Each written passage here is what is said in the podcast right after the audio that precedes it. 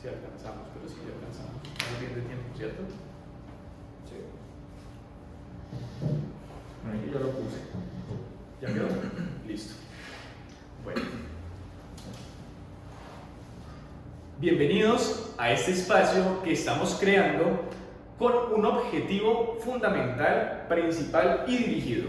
Y es cómo obtener mayor energía, ¿sí? ¿Qué vamos a hacer también con ella? ¿Cómo vamos a poder invertirla? Bueno, en el transcurso de las siguientes semanas vamos a, tener espacios con diferentes profesionales hablando precisamente de ellas y de cómo podemos, digamos, apalancarnos o aprovechar dichas fuentes para implementarlo en nuestro día a día. Así que brevemente vamos a, tener una presentación. Aquí quiero comentar eso, quiero presentarles a, una persona a quien admiro mucho, Juan Magallego.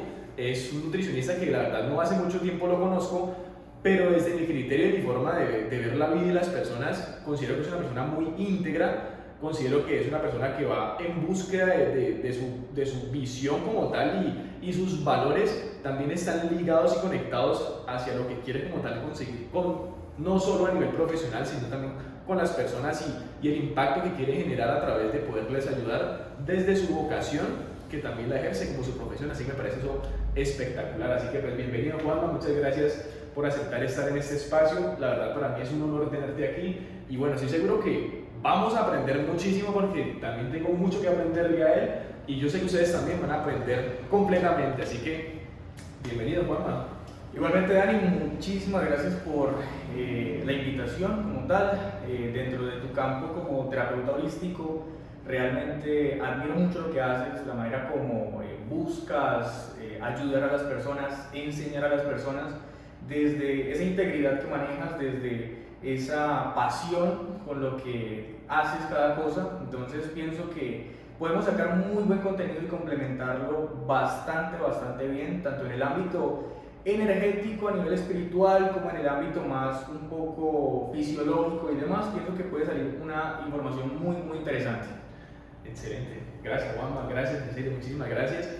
Y bueno, que se note entonces esa energía en este video que vamos a hacer. Así que bueno, de una manera muy muy sencilla eh, vamos a hablar como que por qué es importante tener más energía. Y, y, uno muchas veces como que se pregunta, y eso es como un tema como tan coloquial, y bueno, ¿y, y qué pasa con la energía? Y es que la energía, y, y mucha gente habla de la energía, pero vamos a, a, ver qué tan importante es, más que todo desde el ámbito de la alimentación, ¿sí? Pero bueno, digamos que es importante conocer, ¿sí? Que nosotros como seres humanos, obviamente el hecho de yo estar aquí hablando requiere energía, o sea, requiere de cierto esfuerzo. ¿sí? Si yo necesito hablar y esa energía, pues obviamente que caminar es más energía y yo hacer vuelta y hacer eso y hacer lo otro. Digamos que eso es lo que habitualmente nosotros hacemos y hace que nosotros nos mantengamos en, en una zona de confort de lo que hacemos diariamente. ¿Cierto? Entonces ya cuando uno viene en zonas de aprendizaje, que es un campo mayor, sí, que requiere mayor, más energía, obviamente va a requerir más.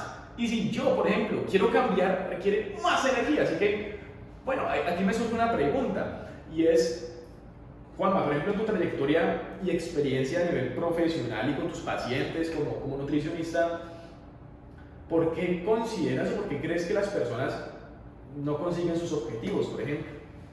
Bueno, a pesar de que eh, cada persona puede llegar a ser diferente y que obviamente esto va a influir en sus motivaciones, en lo que realmente esté buscando y demás, una de las razones por las que las personas tal vez no lleguen a cumplir eso que se proponen es porque posiblemente dentro de sus hábitos y dentro de su estilo de vida eh, no está la disposición suficiente. Tal vez estos hábitos que tenían anteriormente, de pronto que no eran tan saludables, terminan siendo un retractor. Y a pesar de que tienen una muy buena motivación actualmente, esa falta de energía, como lo decías, porque sí requiere más energía el hecho de querer generar esos cambios, de pronto no va a ser suficiente y al final terminan, como diríamos, abandonando el barco antes de a veces siquiera haber empezado. Entonces, por eso esta temática de las fuentes de energía es supremamente importante, saber como tal desde dónde empieza todo y que si es, eh, hablamos de pacientes o hablamos de personas que quieran como tal eh, mejorar sus hábitos o tener un cambio o alcanzar sus objetivos, va a depender incluso desde las fuentes como tal de energía o la manera como estamos obteniendo esa energía para nuestros, nuestra día a día. ¿Listo? Excelente. Sí, totalmente eh, de acuerdo, totalmente de acuerdo y ahí lo hablamos de una manera muy, muy resumida, pero es lo que puntualmente es. Y yo siento que, que, debido a eso, porque pues obviamente todos nosotros tenemos sueños, tenemos proyecciones, visiones, nos levantamos también como con las ganas de salir adelante o de ejecutar acciones que por lo menos sean diferentes a lo que uno está acostumbrado, ¿sí?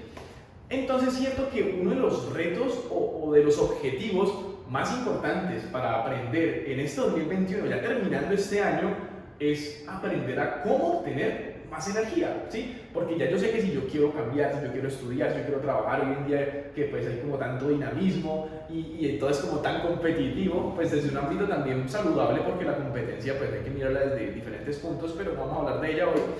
Pero necesitamos ser más coherentes con lo que queremos, con lo que hacemos, decimos y pensamos. ¿Cómo lo hacemos? Teniendo más energía. Entonces, uno de esos objetivos que uno puede plantearse para este año, para terminarlo, es saber cómo obtener más energía.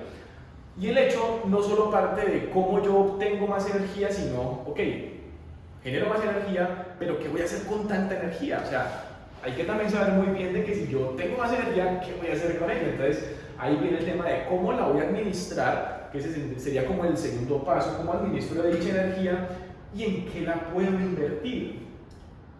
Siento que es como lo más relevante, lo más importante. Pero bueno, digamos que ya entrando en materia, ya habiendo como dado este preámbulo de, de, lo que posiblemente podamos llegar a pasar y hacer si ustedes también lo deciden así, de que este sea el objetivo, bueno, digamos de que entrando en materia, nuevamente como lo dije, la unidad como tal de, de, de medida de la energía, pues digámoslo a nivel fisiológico es la caloría, ¿cierto? Es la caloría. Entonces, pues aquí obviamente Juanma tiene todo el campo y, la sabiduría para poder enseñarnos eso y, cómo funciona y, por qué es importante.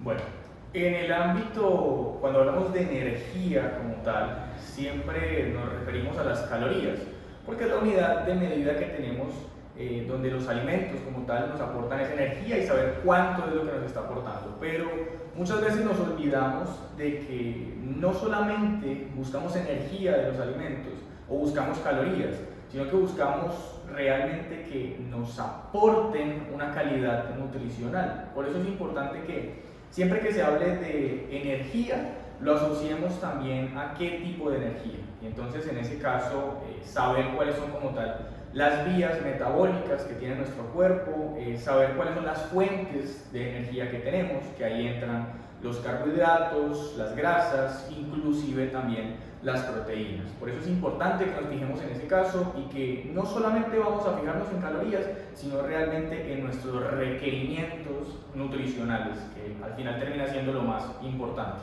Ok, importante lo que dices. Por ejemplo, tengo entendido yo de que las grasas, los carbohidratos, tengo entendido de que lo que más consume ese gasto o esa energía del cuerpo es la proteína, o sea, el digerir la proteína es mucho mayor a yo digerir, por ejemplo, de pronto las grasas o digerir los carbohidratos. ¿Cómo esto juega ahí como ese papel? Bueno, dentro de lo que es más importante y lo que hay que saber es que hay alimentos que van a aportar, eh, digamos, una energía diferente o una cantidad, digamos que, de, nutrientes diferentes. Por ejemplo, en el caso de los carbohidratos, es como la fuente, digamos que más eh, disponible, por decirlo de alguna manera, de energía para nosotros utilizar en nuestro día a día. Así como también lo son las grasas, pero en este caso es una fuente de energía, pero para generar un almacenamiento como tal de esa energía. ¿ya? En ese caso, las proteínas eh, son o tienen un valor mucho más estructural para nuestros músculos, para nuestro funcionamiento corporal, pero si hablamos como tal de fuentes de energía, las más importantes van a ser los carbohidratos en primer lugar y las grasas, ¿ya? En ese caso, las proteínas también son importantes, pero desde otro punto eh, nutricional, por decirlo de alguna manera. Ok, interesante, interesante. O sea que una persona, de verdad, por ejemplo, los vegetarianos o, bueno, los veganos que digamos que también en cierta forma aceptan otro tipo de proteína, ya dependiendo cómo es la diferencia, eh, o sea, no hay ningún problema nutricional como tal si una persona es vegetariana o vegana, ya que los más importantes vienen siendo los carbohidratos y las grasas. No directamente, porque las proteínas son igual de importantes, pero cuando hablamos de energía como tal, eh, digamos que estas son las fuentes, pero a nivel de proteínas iba a ser ambos, tanto los carbohidratos, grasas y proteínas, igual de importantes. Se puede manejar una dieta vegetariana, se puede manejar una dieta vegana siempre y cuando cumplan con los requerimientos nutricionales de cada persona. En ese caso es importante saber cuáles son las fuentes o qué me aporta cada alimento. Si por algún motivo voy a dejar de comer un alimento, saber con cuál lo voy a reemplazar. Pero realmente, eh, digamos que desde tiempos pasados, nuestro organismo, digamos que nuestra, nuestros hábitos nos han llevado a que el mayor consumo de alimentos sea a nivel de carbohidratos y de grasas, obteniéndolo a partir de eh, productos vegetales, obteniéndolo a partir de, obviamente, eh, productos también animales algunos, pero obviamente eh, siempre y cuando se cumplan con esos requerimientos y se cumplan con esas vías metabólicas, no va a haber ningún inconveniente con el tipo de dieta que se elija. Ok, qué interesante. Me parece muy interesante ya que eso tiene completa relación de cómo nosotros podemos obtener dicha energía y cómo podemos aprovecharla. Y también se me ocurre, de hecho, con lo que tú mencionabas, de que nosotros venimos como con, con, o sea, adaptándonos en cierta forma ahorita la proteína porque no se hace, no sé, quizás 10 millones de años, pues obviamente no teníamos como el hábito constante de comer mucha proteína porque pues estamos en el proceso de cazar, a nivel antropológico era diferente, no comíamos todos los días, eh, y bueno, y es lo que también estábamos nosotros en, en, en, estaciones. Entonces, si nosotros no comíamos bien regularmente, que era difícil comer por lo menos una vez o dos veces, pues con de suerte, como uno le, le podría decir, al día, ¿qué pasaba en invierno? O sea, ¿cuál ha sido como esa adaptación de la que a nivel antropológico nos hemos venido como adaptando a, hasta hoy en día? No sé. Exacto, las rutas metabólicas que ha tenido nuestro organismo sí ha venido adaptándose con el tiempo y tienes toda la razón. Antes eh, pasábamos mucho más tiempo en ayuno porque realmente no sabíamos cuándo íbamos a comer. Entonces, digamos que nuestro cuerpo trataba de buscar otras vías metabólicas. En ese caso, posiblemente eh, se procuraba eh, almacenar e igualmente consumir mucho más la grasa de nuestro cuerpo. Procesos como tal de cetosis eran mucho más eh, digamos que óptimos por obviamente el estilo de vida que se tenía. Caso que es diferente en la actualidad donde la disponibilidad de los alimentos es diferente. Por eso la adaptación también ha sido las vías metabólicas, donde ya no necesitamos o no necesariamente hay que hacer una o buscar una cetosis eh, para tener una fuente de energía, sino que la tenemos de manera directa, por ejemplo, con los carbohidratos, donde obviamente lo que vamos a buscar es eh, ese consumo como tal de glucosa para nuestras actividades diarias. Entonces, la adaptación y que muchas veces se habla si realmente el ayuno es saludable o no es saludable, son temas que obviamente eh, tienen mucha más tela por cortar, pero es simplemente adaptación de nuestro metabolismo. ¿Listo? Entonces depende de la disponibilidad que tenemos actual de nuestros alimentos, depende obviamente también de qué tipo de alimentos se elijan, pero obviamente eh, el proceso que ha tenido nuestro organismo hasta el momento en el que estamos actualmente es el más apropiado o es el más, eh, digamos que óptimo para obviamente nuestra actualidad. Ok, interesante porque es que, mira que también, o sea, no sé, pienso con lo que dices y es que ok, digamos que nosotros al tener como, como esa no disponibilidad de alimentos todos los días, obviamente hacía que el cuerpo tuviera un proceso metabólico o, interno totalmente diferente al que estamos nosotros adaptados hoy en día y por eso es que hay tantas enfermedades y bueno, etcétera, etcétera, que ya vamos a ir hablando en el camino de eso.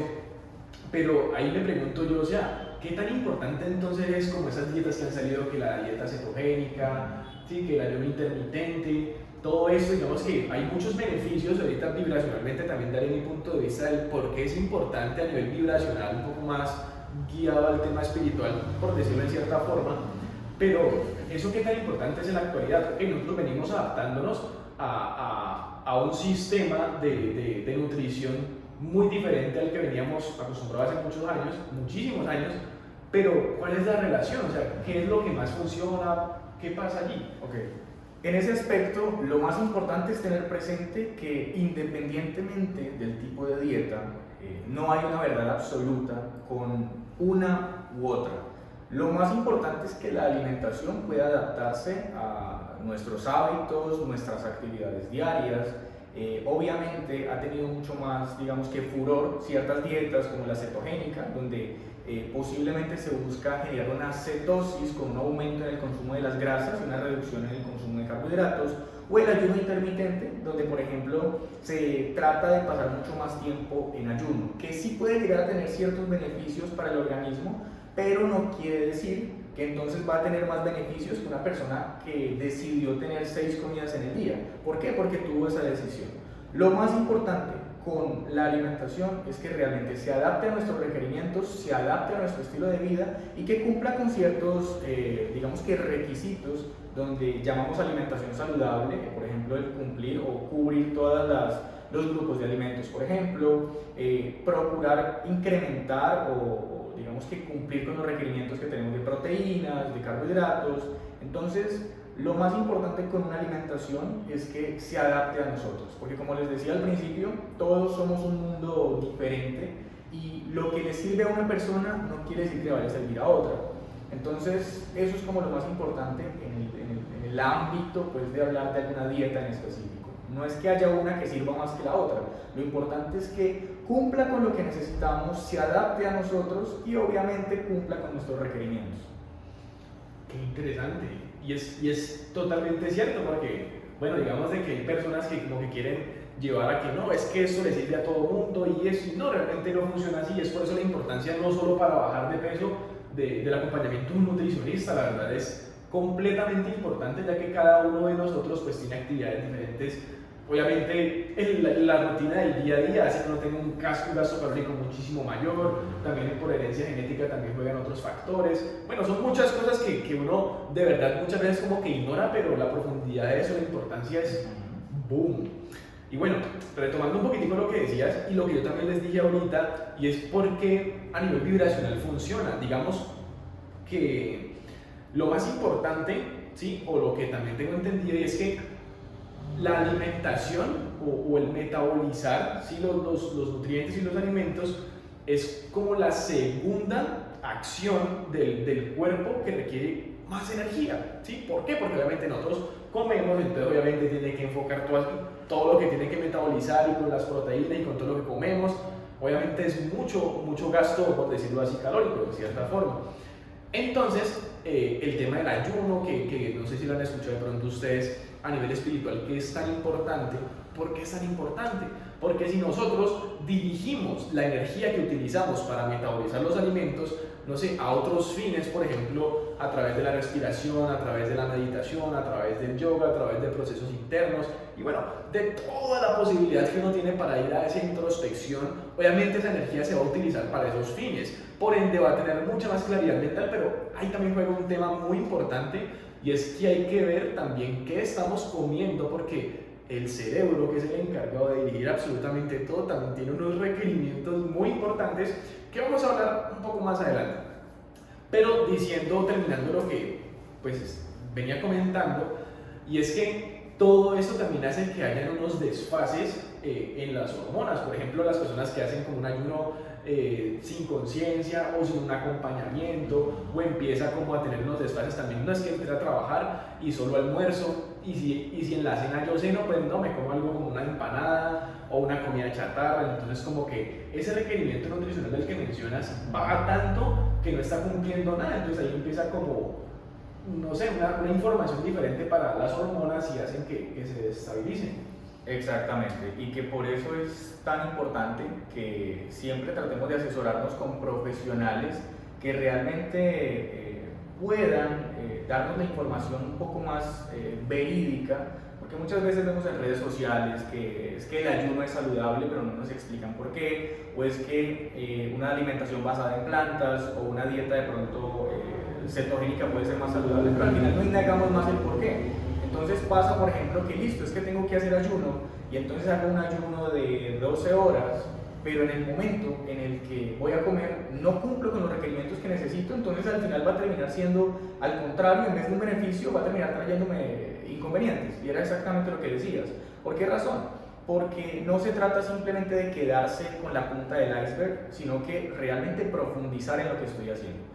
Una dieta cetogénica, por ejemplo, siempre escuchamos que es eh, una dieta que se aumenta en cuanto a la cantidad de grasas, pero no quiere decir entonces que todo el tiempo vas a estar comiendo hamburguesa, pizza o, o empanadas, sino que implica saber de qué fuentes vamos a obtener esas grasas o esos ácidos grasos que realmente sean saludables para nuestro cuerpo. Entonces, lo ideal o lo más importante en todos estos procesos es que se pueda buscar la asesoría profesional. Igual no solamente en el ámbito nutricional, en general en un ámbito psicológico, emocional, espiritual, porque realmente eso va a ser lo más, digamos que, apropiado si yo realmente quiero buscar un, un, resultado óptimo. ¿Listo? Totalmente, totalmente de acuerdo que, que para uno llevar un proceso buen proceso, obviamente uno necesita una compañía y una guía porque va a llegar un momento en que nos estancamos o no, sabemos, bueno, cuál es el siguiente paso, qué es lo que tenemos que hacer. Y es ahí viene cuando las personas que se han preparado y han dedicado ¿verdad? su tiempo a estudiar y a profundizar en eso, nos ayuden a dar ese siguiente paso. Totalmente de acuerdo.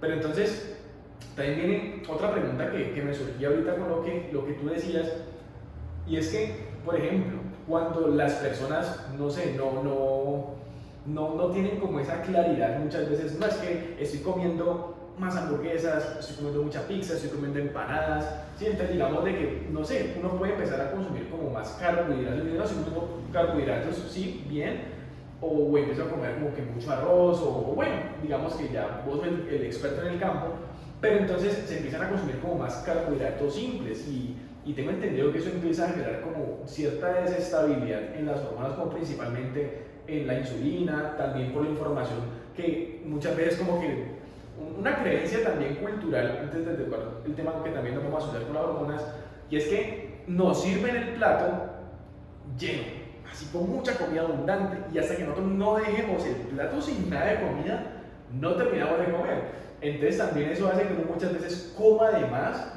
pero ese comer de más, ¿qué tanto desestabiliza el cuerpo? ¿Qué hormonas son las que desestabilizan? Exactamente ese término como tal de comer de más, realmente es lo que, sobre todo a nosotros los latinos, es el que más muchas veces se nos complica. ¿Por qué razón? Porque usualmente de pronto vemos que puede ser mucho mejor el hecho de tener el plato lleno a que de pronto eh, vaya a hacer cantidades mucho más reducidas.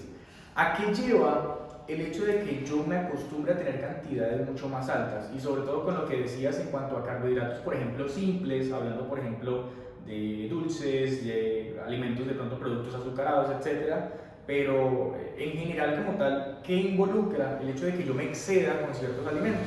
Obviamente, digamos que nuestro cuerpo está hecho, está elaborado para, eh, digamos que trabajar de una manera eh, mucho más equilibrada.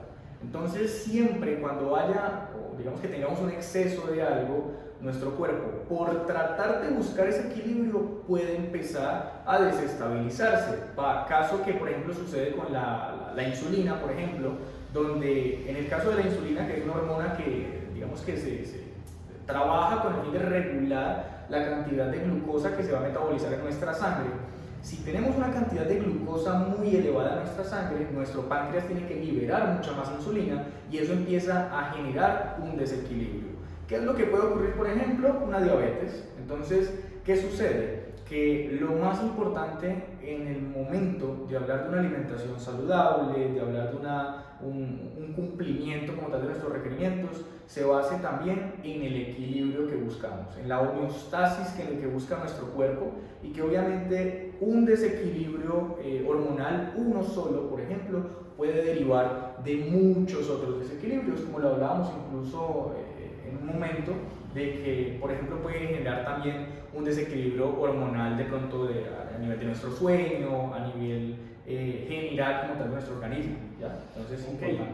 Por ejemplo, también lo que mencionaste en algún momento y es cómo también, o sea, mencionaste el tema de la diabetes, pero entonces también, por ejemplo, algo que como es tan cotidiano y que se relaciona mucho con la comida abundante, por ejemplo, tengo entendido que la que se afecta principalmente son las hormonas, la, la grelina y, la lectina, que son las que obviamente hacen que uno o suba, o, pero pues principalmente que suba de peso por ese desequilibrio, pero ¿por qué si las comidas abundantes, si yo, no sé, mi entrenador me dice, no, pero se coma más, o uno mira de pronto en redes sociales, no es que usted si quiere subir de peso, no, pues entonces coma seis veces al día y coma, eh, no sé, un kilo de arroz al día y trate de comer la mayor cantidad de proteína al día para que usted crezca y su... Ok, pero entonces eso qué ocasiona y, y, por qué como es tan importante y como que se ve hoy en día tanto en las personas. Exacto, ese tipo de desequilibrio, por ejemplo, de hormonas como la grelina o la leptina, que son hormonas encargadas de regular, por ejemplo, nuestro apetito. En el caso de la grelina, es aquella que nos, digamos que, envía la señal al cerebro eh, indicando que debemos comer. Digamos que es el momento en el que tenemos hambre, eh, es la grelina la que está enviando esa señal. Y hay otra eh, hormona que se llama leptina, que es la que nos dice basta, ya comiste suficiente, ya comiste lo que tenías que comer. Pero usualmente por esas mismas costumbres, por ejemplo de comer en cantidades mucho más elevadas, no le hacemos eh, caso a esa señal y comemos de más. Y lo que les decía, nuestro cuerpo va a tratar de buscar una homeostasis y con el fin de no tener que estar enviando todo el tiempo esa señal con la leptina, pues simplemente empieza a acostumbrarse a la persona a comer más y más y más. ¿Por qué? Porque nuestro cuerpo genera adaptación siempre va a tratar de adaptarse al medio, adaptarse a los factores que estén influyendo, por ejemplo en este caso la alimentación. Entonces ese desequilibrio también lo puede ocasionar y fisiopatológicamente hablando esto puede generar por ejemplo una obesidad, porque entonces es una persona que va a tener una capacidad gástrica mucho más amplia, va a buscar comer más y más y más y al final termina siendo algo un poco incontrolable, ejemplo en el caso del apetito ya eh, de pronto no me sacio tan fácil, sino que cada vez tengo que comer más y más y más. A pesar de que esto puede ser ocasionado por otros factores genéticos, hormonales y demás, sí tiene la, gran, la mayor cantidad de influencia nuestros hábitos de alimentación. Por eso es tan importante tener eh, como muy claros estos temas y saber que no hay, digamos que, una sola razón por la que yo de pronto tengo problemas con el peso entonces, es que porque de pronto me diagnosticaron hipotiroidismo, entonces yo me subí de peso solo por la tiroides. Tal vez me generó una alteración hormonal, pero aún así tuvo que ver eh, mi, mi, alimentación. Incluso cuando que me decías de que, por ejemplo, hay personas que porque quieren ganar masa muscular, eh, comen seis veces al día, por ejemplo. Si dentro de esas seis veces al día estás cumpliendo con lo que debes comer, estás eh, teniendo un control y un equilibrio, pues no tendría que haber tanto inconveniente. Pero es depende de eso como tal, de cómo estructures tu alimentación, de realmente cómo estés comiendo. Y lo que les decía, de que realmente no tiene tanta influencia si yo como dos veces al día o como seis veces al día. Lo importante es la manera como aprovecho esos momentos de alimentación para realmente comer lo que debo. Y digamos que lo, lo ideal en ese aspecto es buscar siempre el equilibrio a nivel tanto nutricional, a nivel calórico, entonces es como lo, lo que sí hay que poner allí como punto principal. Qué importante, qué importante porque es que, o sea, digamos que aquí están resolviéndose muchos, muchos mitos porque uno dice, no, es que usted haga esto, es que haga esto, haga lo otro, haga lo... pero no, ok, bajo qué condiciones estoy llevando a mi cuerpo para hacer eso, entonces también me surgía como la duda, entonces, bueno, como de acuerdo como a tanta información, ¿cuántas veces es importante comer? Pero pues ya nos acabaste de, de, plasmarlo y colocarlo en la mesa, y es que todo depende precisamente de los requerimientos nutricionales de cada persona y que puedes comer así sea dos veces o comer seis veces, que siempre y cuando se cumpla todo, está bien. Exacto, e incluso, eh, obviamente los requerimientos van a ser importantes, pero como lo hablábamos ahorita, de que igualmente cada persona es diferente y una persona que de pronto por sus actividades académicas, actividades laborales, de pronto tiene la posibilidad solamente de comer dos o tres veces al día, eh, igual va a estar bien. Por eso, además de los requerimientos, también va a ser importante nuestro estilo de vida y que esa alimentación se adapte realmente a lo que, a lo que yo hago. Porque muchas veces, por ejemplo, es que yo estoy haciendo ayuno intermitente porque quiero perder peso pero de pronto mis actividades en el día no son tan arduas y de pronto tengo más tiempo, por decirlo de alguna manera, de ocio simplemente. Entonces, si yo estoy haciendo ayuno, ese ayuno para mí va a ser de pronto un martirio. ¿Por qué razón? Porque yo todo el tiempo voy a estar pensando, no, me faltan todavía seis horas para comer, tengo hambre, tengo hambre. Por ejemplo, ¿a quién le podría servir una dieta de ayuno intermitente? Una persona que de pronto tenga muchas ocupaciones o una persona que realmente tenga la conciencia suficiente para adaptarse a ese ayuno. ¿Por qué razón? Porque de pronto tiene otras ocupaciones, porque de pronto está muy concentrado en lo que hace. Pero una persona que ya viene con un, digamos, inconveniente a nivel ansioso, por ejemplo, y que yo le diga, mira, vas a hacer ayuno intermitente porque con esto vas a perder peso, va a ser terrible y posiblemente no va a durar más de una o dos semanas haciéndolo. Entonces es importante siempre pensar también en cada persona, cada persona es un mundo diferente, por eso le va a servir posiblemente un tipo de alimentación diferente a pesar de que hay unas pautas en específico, sí obviamente eh, debemos conocer que lo que me sirve a mí de pronto no le va a servir al otro. Por eso siempre cada, cada proceso a nivel nutricional y a nivel general, porque hablamos de cada persona, debe enfocarse siempre en que sea un proceso dentro de lo que más se pueda personalizado o que por lo menos se pueda individualizar lo que más se pueda. Qué importante. Y eso, eso también es algo que nos, nos deja como como un paréntesis muy grande y es que para las personas que de pronto hemos hecho como el, el ejercicio de, ok, voy a ayunar en la mañana para poder tener más claridad mental, por ejemplo, de mi parte yo tengo diferentes prácticas para conectarme conmigo mismo, digamos en los momentos en que llevo como mi introspección al máximo, estoy trabajando en algo muy puntual, obviamente el proceso o digamos el hábito mío en el día es muy diferente, ya yo me levanto entre las 4 y media, 5 de la mañana, hago el proceso de meditación, y si lo que como va a ser algo muy liviano o regularmente no como, pero es precisamente para aprovechar eso. Y yo creo que mucha gente, digamos que lo hace así, y muchas veces lo hace de manera como inconsciente, o sea, no con tanta profundidad, decir, ok, si yo voy a hacer eso, entonces tengo que cumplir el resto del día con mi requerimiento normal de acuerdo al gasto que yo haga de acuerdo a mis actividades. Entonces es una enseñanza muy importante y es que es, muy, es o sea, es, lo ideal es tener como, como esa asesoría, tener la conciencia, tener el hábito y que obviamente todo sea progresivo. Y es que eso aplica para todo, porque cuando no, que de pronto es que no, no sé, quiero empezar a hacer ejercicio. Entonces yo digo, no, voy a empezar a ir a las 5 de la mañana y, no tener el hábito de levantarse temprano, ¿no? Sino que no, yo me levanto a las 7, me baño, como, me baño y me voy a trabajar.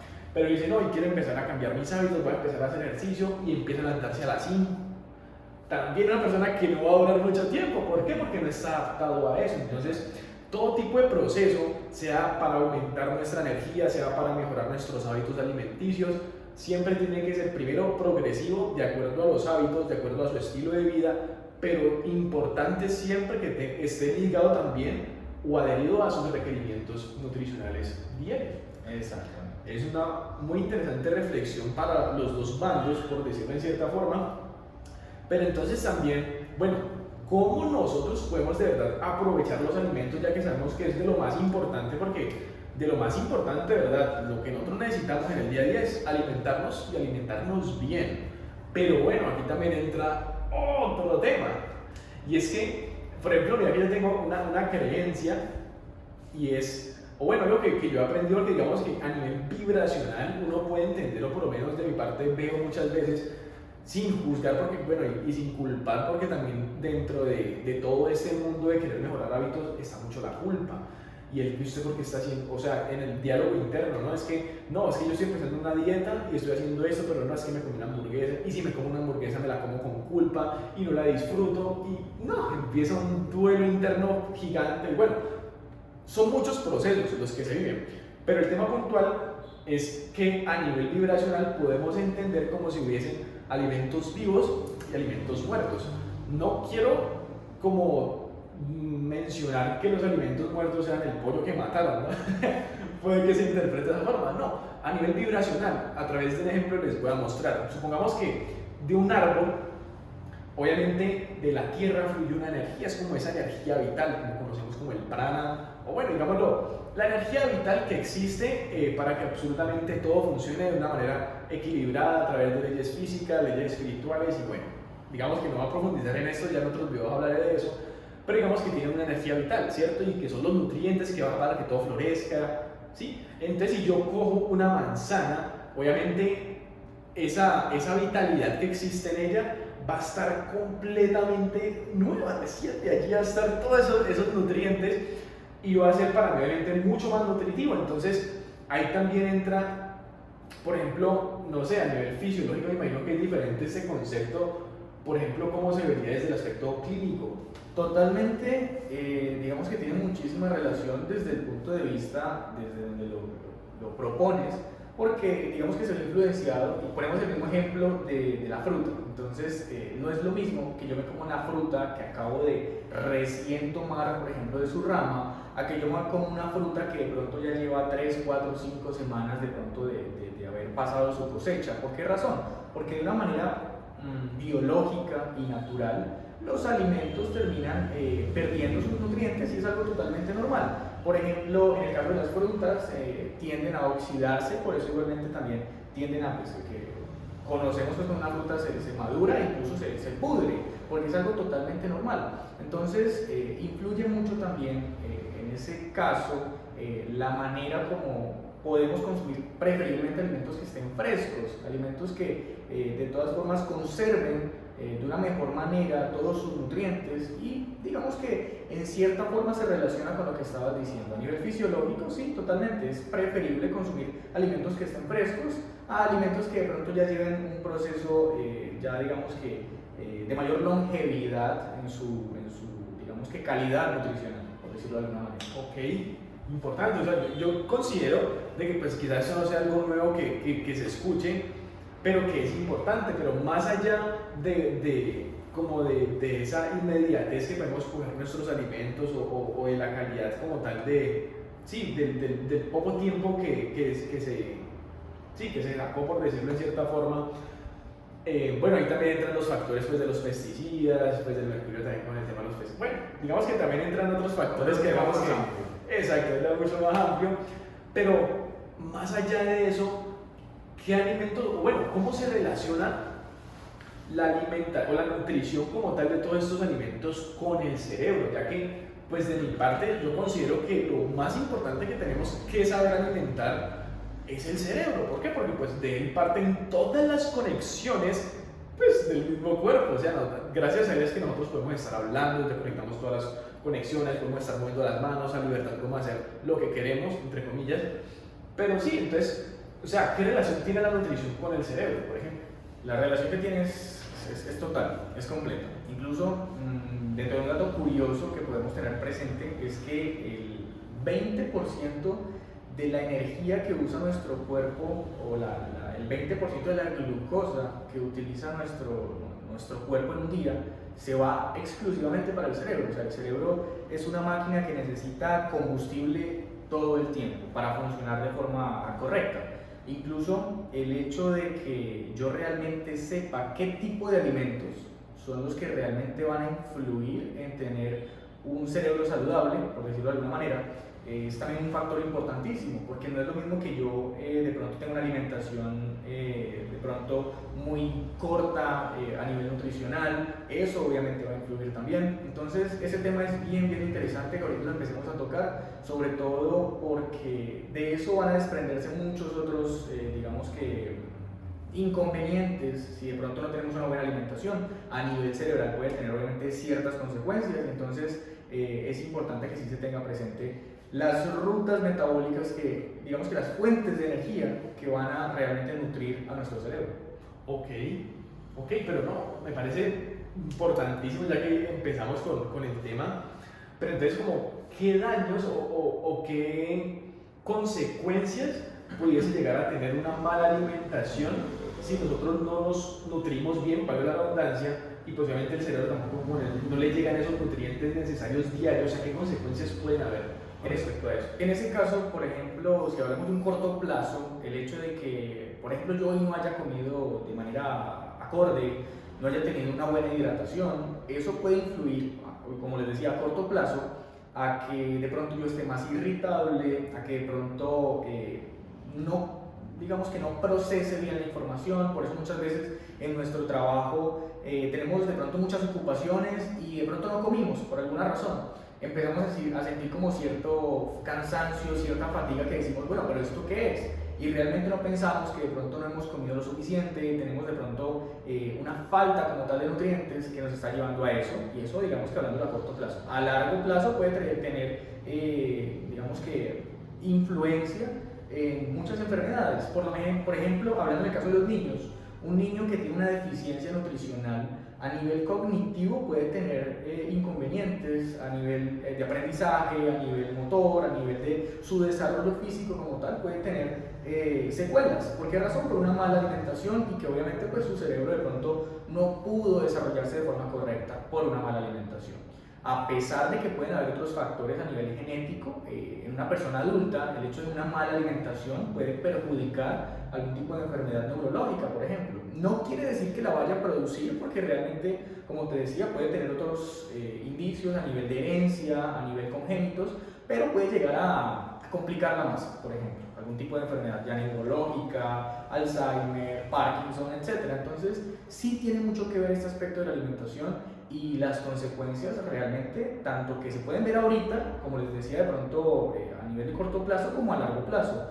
Por eso es tan importante no solamente fijarse en comer para nutrir mis músculos o para eh, de pronto mantener una composición corporal adecuada, sino para nutrir también mi cerebro y nutrir obviamente todo lo que lo compone.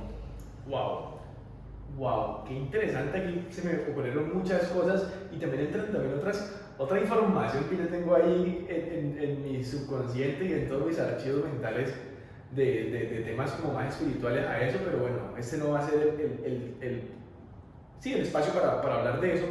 Pero a corto plazo hablemos algo muy cotidiano y es que, no sé, uno como que a veces como que, ah, estoy bien, de ánimo, ¿cierto? En el día, no sé, 6, 7 de la noche o 8 de la noche cuando un momento a otro empiezo como, no sé, a pelear con mi pareja, o empiezo a pelear con mi mamá, o empiezo a pelear con mi hijo, o empiezo como que a hacer, como que, ah, muy mal, y, y, puff, cambia la conducta, cambia el estado de ánimo, empiezan mis acciones a cambiar también, empiezo a comportar de una manera diferente, y cambia toda mi personalidad, mi conducta. Y muchas veces como uno empieza como a, a, hacer su propio médico, no, bueno, ¿por qué me pudo haber pasado eso?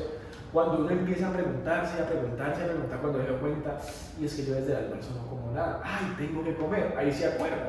¿sí? Y eso que si tenemos la conciencia de vernos a nosotros, ya que lamentablemente muchas personas no tienen como, como esos espacios para mirar hacia adentro, entonces también otros factores, o sea, es que pueden haber muchas razones del por qué uno dice, o sea, estoy mal o empezó como que a dolerme la cabeza, me empezó la migraña y empezó como a darle o echarle la culpa a otras cosas, no es que peleé con esa persona, no es que hice esto, cuando verdad la nutrición está completamente adherido a lo que nos puede estar pasando en el día a día. Entonces, wow, parece muy importante porque coloquialmente nos pasa casi todos los días, todos los días, y muchas veces le damos como que la importancia y fuera de eso, esa claridad mental para mí, yo trato de cuidar mucho, o sea, personalmente trato de cuidar mucho como, como esa claridad mental porque eh, en el día yo, yo, creo muchas cosas, yo regularmente escribo mucho, leo mucho, entonces mantengo como creando cosas. Obviamente necesito como toda mi capacidad completamente, como no sé, como lúcida para yo poder, pues, sacar como todo el potencial que, que reconozco en mí. Entonces también entra ese factor. O sea, supongamos de que no, no estamos creando, sino que estamos cumpliendo las labores diarias normales el hecho de tener la completa concentración, el enfoque y que todo nos salga de una manera productiva, porque es que ahí también implica la productividad. O sea, qué tan productivo estamos siendo en el día a día y también influye completamente la alimentación. O sea, wow. Y, no, y si lo hablamos también a largo plazo, eh, el tema de, los niños, y pues bueno, em, ahí también entran los padres porque es que uno no le echa la culpa al niño, sino al quien lo está alimentando. y la verdad nos falta mucha conciencia de alimentación, o sea, de nutrición, no solo alimentación, sino de nutrición que nutramos, como decías ahorita, me encantó lo que dijiste, no solo para vernos bien físicamente, sino para nutrir el cerebro, porque muchas veces es que es, empecé un plan nutricional para bajar de peso, eso incluso lo hablamos al principio, no, es que empecé un plan nutricional para subir de peso, o sea, ¿por qué tan superficiales? incluso, incluso ahorita que lo mencionas, eh, por ejemplo, en ese caso, eh, en consultas con pacientes, que muchas veces eh, me gusta mucho como tal escuchar qué están buscando o qué es lo que quieren, digamos que siempre como primer objetivo o primer motivo es ese, ¿no? Es que quiero perder peso o es que quiero verme de cierta manera. Y muchos pacientes saben que realmente lo que ponemos en primer lugar es el realmente mejorar mi alimentación y mejorar mis hábitos, porque obviamente de eso va a depender. Ahorita igualmente que lo relacionamos con la parte de la, de la alimentación y el cerebro, pero en ese caso sí es fundamental que no nos fijemos solamente en esos objetivos a nivel corporal, sino que nos fijemos también metas y objetivos a nivel, eh, obviamente, eh, cognitivos. Obviamente eh, a nivel también de nuestro estilo de vida, de nuestros hábitos, porque es que de eso va a depender. Y muchas veces yo lo hablo con pacientes, independientemente del objetivo que tengan, muchas veces yo les digo, si realmente quieres perder peso, tu objetivo no va a ser perder peso. Si tú quieres perder peso vienes aquí porque vas a perder peso, digamos que en un momento te vas a frustrar y no es la idea. Si tú te comprometes o digamos que te pones como objetivo primario el querer mejorar mi estilo de vida, cambiar mis hábitos, lo demás va a llegar, tranquilamente va a llegar. Y lo voy a poder sostener con el tiempo. ¿Ya? Entonces, por eso ese aspecto también emocional, por eso ese aspecto también a nivel psicológico es tan importante. ¿ya? Es que, bueno, antes de, continuar con lo que vamos a decir, porque ya quizás empecemos como a tirar poco fuerte, no estamos juzgando, no juzgamos nada porque obviamente cada persona está en su proceso y es completamente perfecto.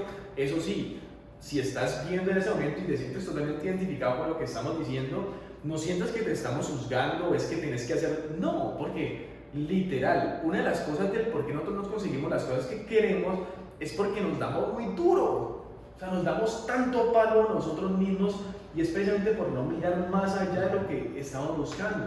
Sí, entonces si decimos, no es que muchas veces somos como tan superficiales, como que solo miramos lo externo, es que yo quiero este cambio, es que yo quiero eso, cuando no sabemos todo el proceso interno que hay que hacer para poder conseguirlo y no solo conseguirlo, sino mantenerlo en el tiempo. Exactamente. Eso es lo más importante, porque es que si yo quiero establecer una buena comunión con mi cuerpo, con mi mente, con mi alma, bueno, con todo mi ser, porque nosotros no solo somos un cuerpo, sino nosotros también somos seres, de hecho los cinco pilares fundamentales está el ámbito de la salud, que entra la parte física, mental, emocional, también entra la espiritualidad, que es esa relación que tenemos con nosotros mismos, no es nada religioso ni nada asociado como que no, a meditar todo el día y tantas creencias que existen, no, es la comunión consigo mismo ¿sí? Es esa responsabilidad de ver hacia adentro, que es la espiritualidad.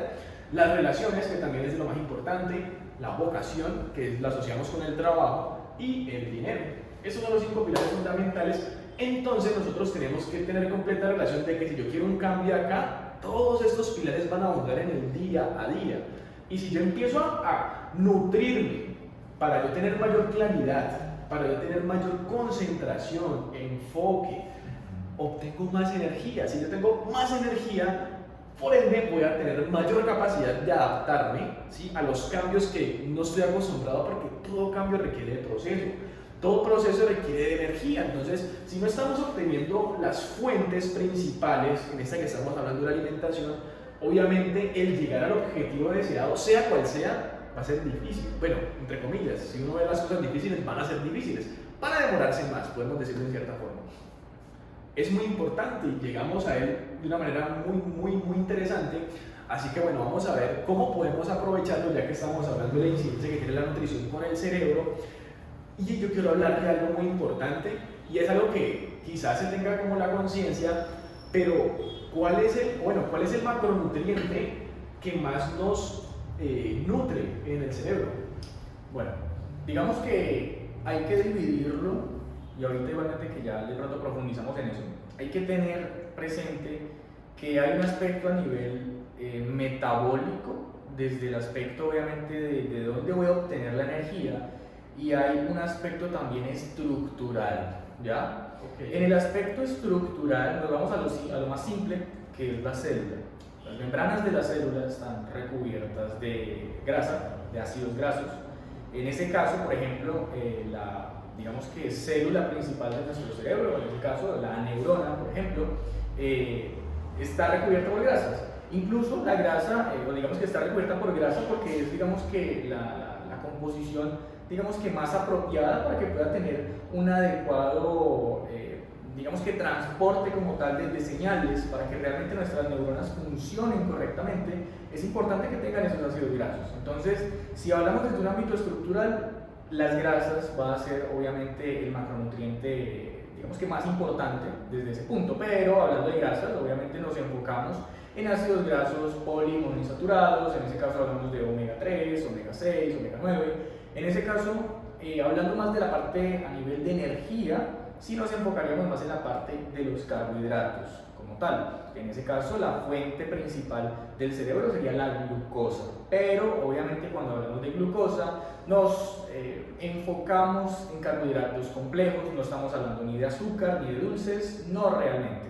Aunque ahorita que lo pienso y es curioso, por lo menos una manera de que a veces tenemos como la, creencia que realmente sí puede suceder, es que muchas veces para despertar ese, como esa, esa sensación, despertar el cerebro, por decirlo así, nos comemos un chocolate o si es el caso de pronto nos comemos algún dulce, que a pesar de que hay alimentos que pueden tener de pronto mayor facilidad de, excitación, por decirlo así, a nivel cerebral, eh, el azúcar, que es la fuente, bueno, la glucosa, que es la fuente principal del cerebro, pues obviamente va a influir también en, en, digamos que las actividades. Pero si hablamos de una fuente energética en específico, son los carbohidratos, principalmente. Ok, importante. Pero aquí también vuelve y juega el tema de, ok, ¿cuál es la fuente o cómo nosotros, o qué información más bien estamos dando a nuestro cuerpo a través de esos alimentos?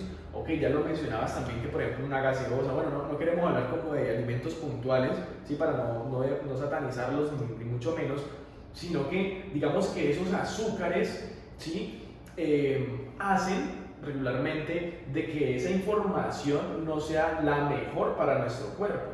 Por el contrario, ejemplo, en mi, no sé, desde mi punto de vista, como lo mencionaba ahorita, ¿sí? desde, o sea, vibracionalmente esos alimentos vivos, o sea, ¿cuáles sí podrían ser realmente los que más puedan aportar? Entonces, ahorita mencionabas de los omegas, ¿sí? Entonces, o sea, ok, también tengo entendido de que en, en, no sé, creería yo que en Occidente, sí, más que todo en Occidente, eh, por la cotidianidad, bueno, por los temas culturales, por, la, sí, por los hábitos que nosotros tenemos a nivel alimenticio, eh, regularmente no consumimos mucho omega 3. Y bueno, también porque es más carito, o no necesariamente también por ser más carito, sino por falta de saber qué comer con esos, o sea, cómo cubrir ese omega 3. Saber qué alimentos como tal Exacto. los contienen. En ese caso, referente, por ejemplo, a los eh, ácidos grasos, eh, los que llamamos usualmente grasas buenas y que realmente pueden generar una mayor nutrición a nuestro cerebro, por ejemplo, en ese caso los omega 3, omega 6, eh, omega 9, estarían, por ejemplo, lo que es eh, frutos secos como maní, almendras, nueces, en el caso de los eh, aceites vegetales, más específicamente el aceite de oliva, el aceite de coco, que por ejemplo en una dieta mediterránea se encuentran mucho más eh, de pronto en, mayor disponibilidad. De pronto para nosotros es algo más nuevo, pero que igualmente son alimentos que se deben incluir. Por ejemplo, alimentos de omega 3 que usualmente se, ojalá se pudieran consumir, en el caso del salmón, del atún, de la sardina. De pronto el salmón, por ahí va lo que me decías de que de pronto pueden ser un poco más costosos, sí, pero podemos buscar alternativas, atún, sardinas, que pueden tener un consumo moderado, pero que igualmente van a aportar algo, eh, digamos que importante. En el caso, por ejemplo, de semillas como linaza, chía, quinoa, son alimentos que es importante incorporarlos en nuestra dieta si queremos tener no solamente un cerebro saludable, sino que realmente queremos tener una, una alimentación saludable. Por ejemplo, en ese caso, también esos ácidos grasos se recomiendan o están destinados a una prevención, por ejemplo, en enfermedades cardiovasculares, en colesterol, triglicéridos altos. Entonces, realmente son alimentos que sí sería importante como tal tenerlos en la dieta. Y un aspecto que de pronto no es a nivel calórico, pero que es fundamental para nuestro cerebro, es el agua. El agua realmente es un aspecto que es importantísimo. Podemos comer muy bien, pero si estamos deshidratados, si de pronto no hemos tomado el líquido suficiente, si de por sí nuestro cuerpo es casi el 70% agua, nuestro cerebro por ende también tiene una gran, necesita una gran cantidad de líquido y esa deshidratación también nos puede llevar a ciertas deficiencias. Entonces, además de esos ácidos grasos, además de tener un buen consumo de omegas, también es importante eh, tener presente el consumo de líquido, de, de hidratarse correctamente. Y que a veces eso se deja a un lado y digamos que no se le presta tanta atención. Importante. Mira que entonces, bueno, aquí para que nos lo resumamos y lo cojamos de una manera bien, bien, bien compacta, es que los ácidos grasos esenciales, principalmente el omega 3, también las buenas, las buenas grasas, como lo mencionabas, del omega 6, del omega 9, como el aceite de oliva, el aceite de coco. Y, el aguacate que se me estaba importante, las semillas. Todo esto es importante para tener una buena comunión, por decirlo así, entre nutrición y cerebro, que ya sabemos todo lo que mencionamos ahorita de, de la importancia de eso cuáles son los beneficios, no solo a nivel nutricional, como decía, sino a nivel de energía y a lo que nosotros hacemos en el día a día, en nuestro trabajo, en nuestras relaciones, en la casa, con nosotros mismos. Muy importante. Y bueno, algo que, para, antes de pasar a la, a la siguiente pregunta que te quería mencionar de lo que dijiste, era que, no sé, alguna vez, no sé, tengo una información y es, o sea, mencionabas el atún, pero tengo entendido yo, no sé, ya tú me dirás si es así o no, de que entre más grande sea el pescado, mayor, o sea, mayor probabilidad hay que haya de mercurio. O sea, digamos que entre más pequeño, por ejemplo, las sardinas, tengo entendido de que ellas se alimentan directamente, por ejemplo, de las algas, que es lo que más omega 3 tiene.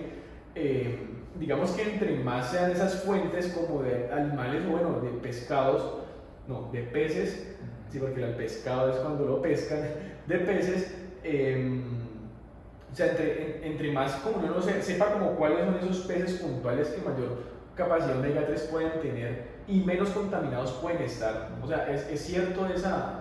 Bueno, ese aspecto de la contaminación eh, es un tema que primero es bastante controversial, sí es cierto que en ese caso hay ciertos eh, peces que pueden tener una mayor contaminación por mercurio, pero digamos que hablando desde un punto más nutricional, va a depender más que todo de la cantidad que consumamos y la moderación que tengamos de estos. Porque obviamente, digamos que es difícil determinar que eh, un pez tenga más cantidad o menos cantidad de mercurio.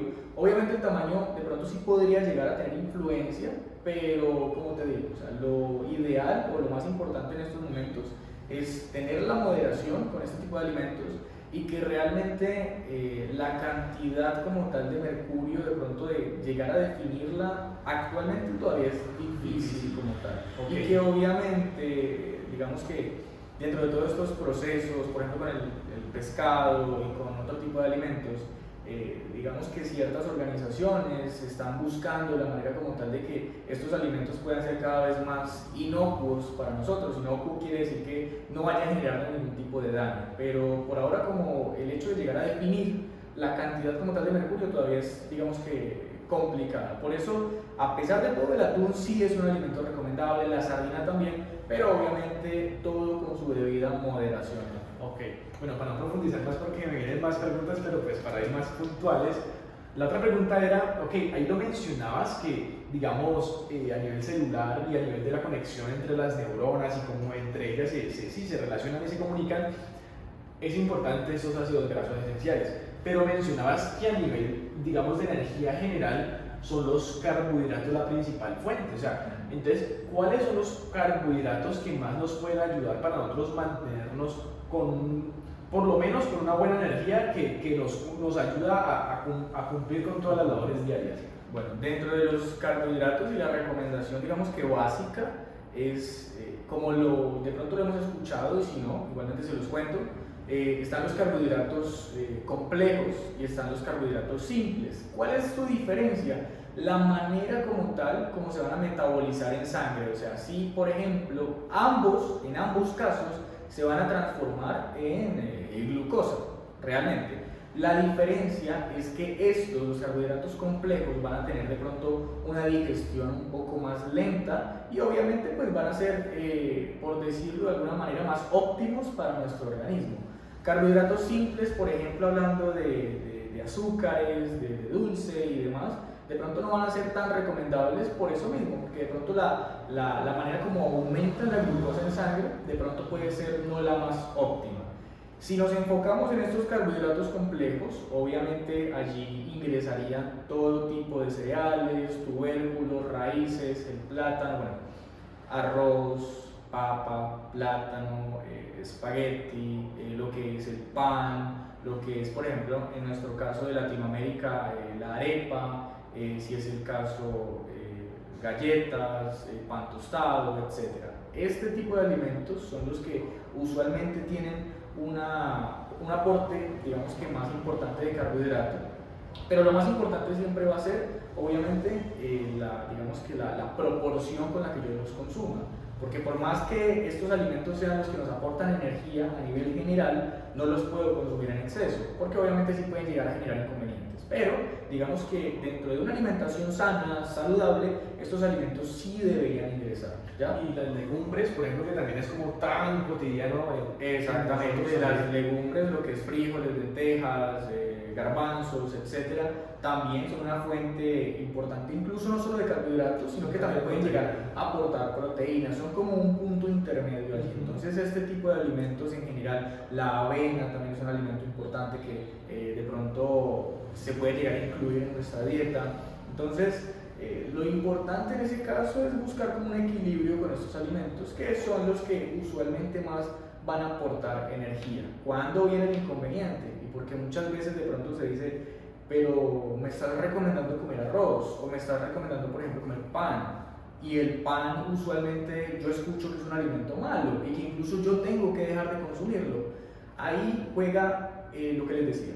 Como tal, la proporción y la cantidad que yo consuma va a definir si realmente ese alimento me va a aportar lo que necesito o al contrario me va a perjudicar. Todo está en nosotros y en lo que realmente nos comamos o realmente la cantidad que consumamos de ese alimento. Qué importante. La importancia de verdad de uno conocer a profundidad lo que sí, lo que no y el por qué. Y cómo eso afecta no solo a, a nuestra, digamos, parte externa, ¿sí? a la parte física, subir, bajar de peso, verme bonito, estético, vanidoso, no, sino también cómo esa relación está con nosotros mismos de una parte más interna. Y esa es la invitación.